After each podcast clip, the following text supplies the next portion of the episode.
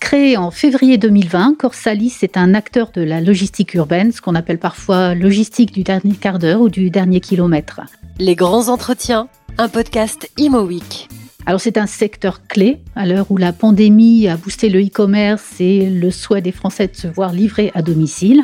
Pour en parler, nous sommes avec Rémi Goléger, directeur associé de Corsalis Logistics Real Estate. Bonjour. Bonjour.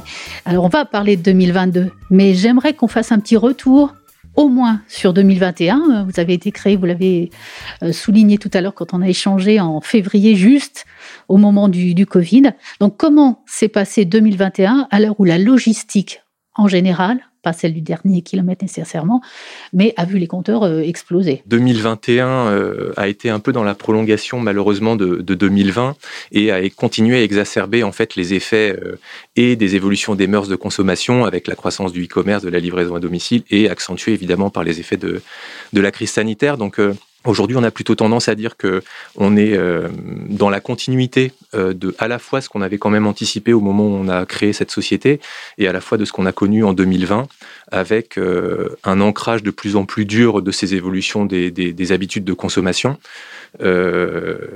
exacerbé encore une fois par les contraintes sanitaires et l'obligation de rester de rester à domicile. Donc on va dire que 2021 est dans la continuité de 2020 euh, et finalement qui renforce les convictions euh, sur lesquelles on a, effectivement créé Corsalis à savoir la nécessité de pouvoir euh, mettre à disposition des outils robustes pour les villes pour permettre de rendre soutenables tous ces flux de marchandises qui de plus en plus circulent dans les, dans les centres-villes à destination des particuliers et des professionnels.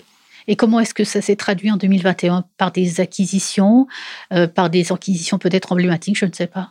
Alors oui, effectivement, euh, comme vous l'indiquez, on a, on a créé cette société en, début d'année 2020, donc on est quand même relativement jeune.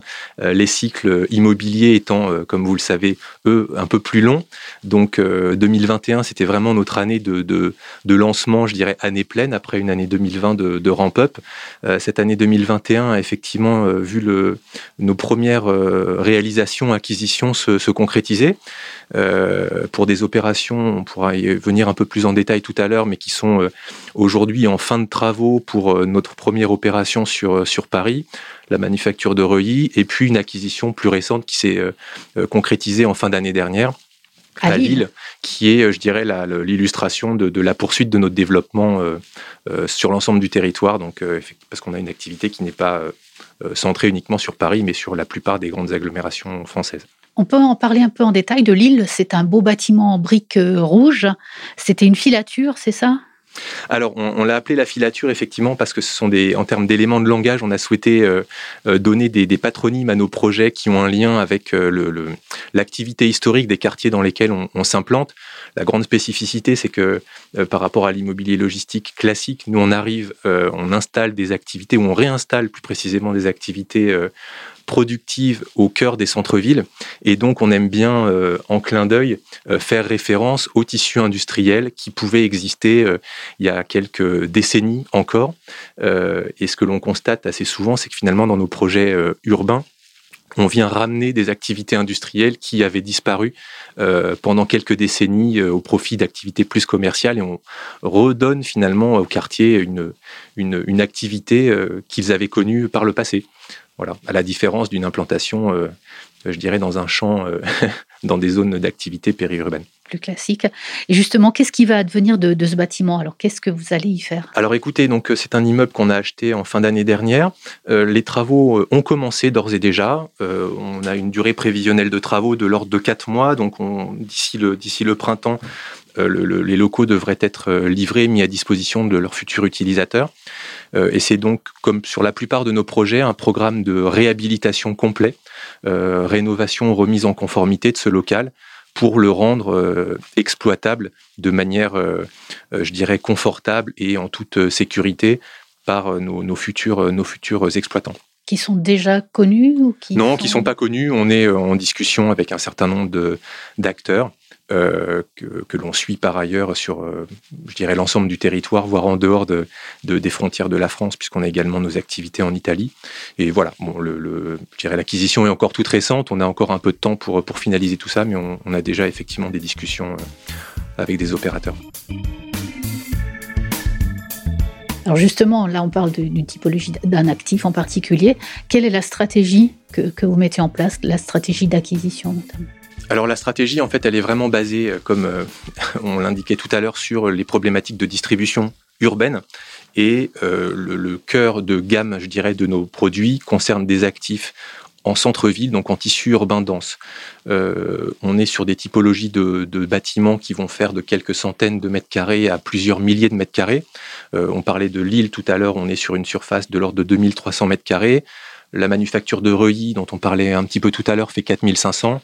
À côté de ça, euh, ailleurs en France, on a des opérations euh, un peu plus petites ou un peu plus grandes par, euh, par opportunité. Mais l'idée étant que ces activités-là, ces bâtiments soient implantés en cœur de ville et puissent desservir une zone de chalandise bien précise en étant du coup éligible à de la mobilité douce et à des flux de livraison en véhicules zéro émission, qui est vraiment le sujet. Donc on est dans de l'ancrage local au cœur des zones de consommation pour permettre euh, une distribution la plus euh, soutenable possible pour les, pour les quartiers. Alors il peut s'agir par exemple d'anciens commerces euh, qui, ont, qui ont fermé à cause ou peut-être pas du Covid et que vous pourriez transformer Oui, alors de manière un peu caricaturale, il n'y a quasiment pas de limite sur l'utilisation initiale des locaux dont on se porte acquéreur. On peut avoir effectivement des locaux qui étaient des commerces, des locaux qui étaient des anciens sites industriels, c'est le cas du site de Lille. on peut imaginer tout type de locaux. Euh, on a simplement euh, quelques euh, critères qui nous permettent de juger de la possibilité d'implanter de manière convenable, satisfaisante, une activité de distribution urbaine à l'intérieur. et quand je dis convenable, c'est à la fois pour les exploitants et à la fois pour les riverains. on est un opérateur, je dirais, durable et, responsable, et donc on, met un point d'attention majeur à ce que les, locaux qu'on aménage et qu'on réimplante dans les quartiers euh, amène une activité qui apporte du service et pas des, et pas des nuisances aux, riverains. J'avais noté que vous n'étiez pas soumis enfin, euh, à la présentation des dossiers en CDAC, c'est ça?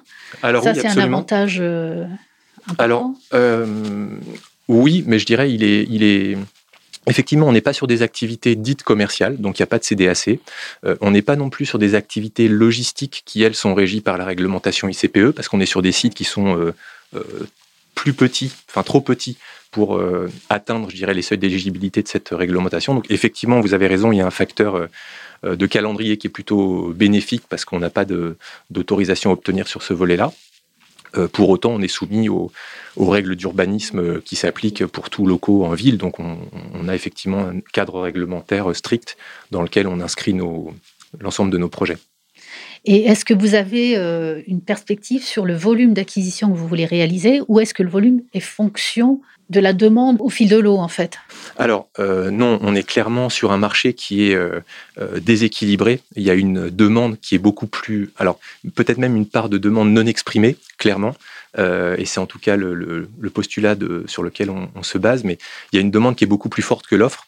Euh, puisqu'aujourd'hui, ce type de locaux en centre-ville sont encore euh, assez rares et euh, je dirais, le, on est assez peu nombreux à proposer des solutions. je dirais, en amont d'une expression de besoin d'un utilisateur. Donc nous, vraiment, notre métier, c'est de produire de l'offre immobilière pour essayer de répondre au fur et à mesure à cette demande d'acteurs locaux, exprimés ou non exprimés. Donc il y a un vrai déséquilibre, ce qui fait que, comment dirais-je, modulo nos ressources, euh, en termes d'effectifs, on n'a pas de limite, on ne se fixe pas de limite en nombre d'opérations qu'on peut gérer euh, euh, par an. on va dire qu'en moyenne, on tourne aux alentours d'une petite dizaine, 5 à 10 opérations par an entre la France et l'Italie. C'est en tout cas ce qu'on constate sur ces deux premières années d'existence. Mais sur le principe, il n'y a pas de limitation on est plutôt limité par le sourcing, donc notre capacité à identifier des opportunités d'acquisition qui répondent à, notre cahier des charges, qui lui, pour le coup, est très, euh, très strict. Et l'équipe est constituée de, combien de personnes? Alors aujourd'hui, nous sommes une petite dizaine de personnes euh, réparties euh, avec deux collaborateurs, deux, collaborateurs en Italie pour notre filiale italienne et le reste de l'équipe basée ici à Paris. Vous sourcez des, actifs à Paris, un peu partout en France, et en Italie, où ça, Milan des, Alors oui, absolument. Sur, l'Italie, on est vraiment sur les principales villes, donc Rome, Milan, Turin, Gênes. Donc voilà, les 4, 5, 6 principales villes sur lesquelles euh, il y a des problématiques déjà de, livraison, de desserte du centre-ville. Et puis sur la France, notre, je dirais notre champ d'action, c'est les 15-20 principales agglomérations de France, que ce soit en termes de taille ou en termes de euh, problématiques de desserte du centre-ville, soit pour des considérations géographiques. Euh, vous prenez Nice, par exemple, qui est enclavé, etc. Donc là, il y a des problématiques. Donc ça fait partie des territoires sur lesquels on, travaille. Et puis les, les principales villes de France euh, qui aujourd'hui en plus sont toutes à des niveaux plus ou moins avancés, très euh, engagés sur des problématiques de, de régulation des accès au centre-ville avec les ZFE, les zones à trafic régulé, tout un cadre réglementaire qui, euh, pour être opérable par les utilisateurs finaux, a besoin de solutions immobilières justement pour, pour, pour fonctionner de manière efficace. Est-ce que la difficulté n'est pas aussi euh, de conjuguer l'envie des Français d'être euh, livrés à domicile et euh, la nécessité qu'on a de forcément mettre des lieux pour réceptionner les colis et, de conjuguer tout ça de manière à ce que les riverains et les politiques, hein, les élus, voient ça d'un bon oeil Alors, c'est, on est effectivement dans le, pur paradoxe. je pense qu'aujourd'hui, les mœurs de consommation vont, vont pas vont pas évoluer de, de sitôt et tout le monde euh, chacun à son niveau a quand même pris l'habitude du confort qui est amené par la livraison à domicile. Donc je pense qu'un retour en arrière franc et massif est quand même difficilement euh, euh, imaginable, en tout cas à moyen terme. De l'autre côté, je pense qu'il n'y a pas un politique, pas une ville en France, quelle que soit sa taille, qui se préoccupe pas de la manière de organiser les flux de marchandises dans ses centres-villes ou dans sa périphérie. Donc je dirais, il y a ces deux constats de chaque côté. Et au milieu, je dirais, il y a euh, des gens comme nous, les, acteurs de, ce, de, cette économie, de cet écosystème de la livraison urbaine, que ce soit des opérateurs hum, logistiques ou que ce soit des opérateurs immobiliers qui travaillent tous les jours à essayer de mettre en place des solutions qui permettent d'absorber ces flux de marchandises croissants tout en les rendant moins visibles et moins euh, euh, nuisibles pour l'environnement, les quartiers, les villes. Voilà, donc euh, c'est effectivement paradoxal, mais on vit avec, euh, avec cette euh, composante aussi que d'un point de vue politique administratif, tout ce qui est réglementation, plans locaux d'urbanisme, etc., évolue, mais ce sont des cycles d'évolution qui sont plus lents que le cycle et des modes de consommation et de l'immobilier. Donc on est un petit peu en décalage, mais bon voilà, c'est notre, c'est notre quotidien de composer avec ces, ces différentes facettes de notre environnement.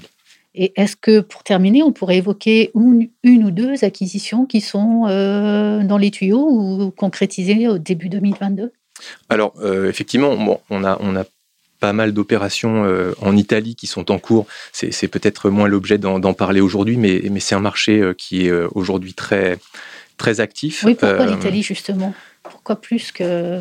Euh, L'Allemagne ou je ne sais quoi? Alors, euh, ça c'est un peu un, autre sujet, mais effectivement, on considère aujourd'hui que la France et l'Italie ont des cycles d'évolution en termes d'activité de, du marché immobilier logistique qui sont assez similaires euh, en tendance, avec ce qu'on constate depuis de nombreuses années déjà, un léger décalage une légère avance du marché français sur l'Italie de l'ordre de 18 à 24 mois.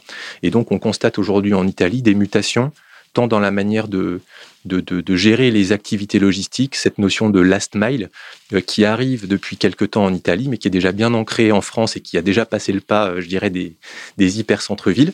Et donc, on, on, a vraiment une vraie corrélation euh, entre ces deux marchés, qui est corroborée d'ailleurs par les utilisateurs avec lesquels on discute tous les jours, qui pour certains ont des ambitions de développement européennes et qui aussi réfléchissent en parallèle de leur développement en France à leur installation en Italie.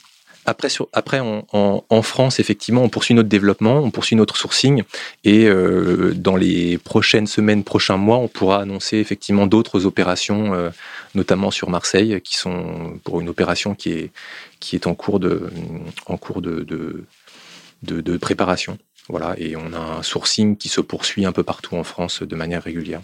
Pour le compte de clients dont vous n'allez pas me donner le nom, hélas.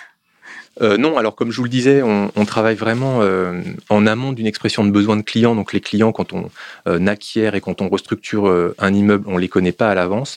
En revanche, ce que je peux vous dire pour les dossiers les plus avancés, qui est celui de, Reuilly, on est aujourd'hui en phase de, discussion très avancée avec un utilisateur et on sera ravi de pouvoir vous en dire un peu plus dans les, dans les toutes prochaines semaines. On concrétisera cette opération avant la livraison des travaux qui est prévue courant mars. Donc c'est quelque chose qui va arriver à assez courte échéance.